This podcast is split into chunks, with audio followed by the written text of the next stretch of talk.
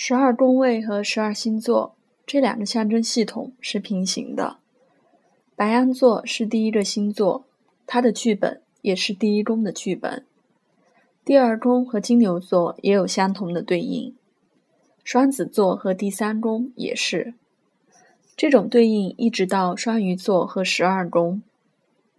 学会一个系统之后，你对另一个的掌握就很容易了。它们都是以十二为周期的象征，两个系统的各个阶段相互对应。星座和宫位之间的区别只是各自偏重不同。星座是心理机制，代表的是发生在你头脑中的事情。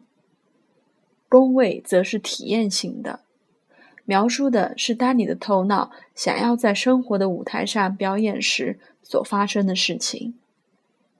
我们是我们的星座，而我们在宫位里将之表现出来。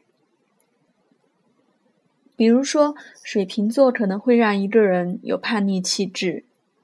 如果在事业中，这种叛逆可能会表现为自主创业。他无法忍受任何老板。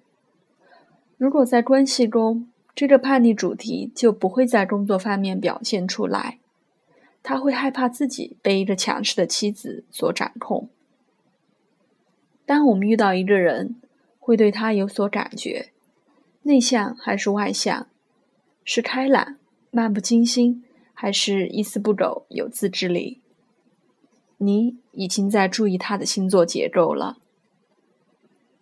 观察一个人的行为，看看有什么问题一直在困扰着他，总是关系紧张，总是担心钱的问题。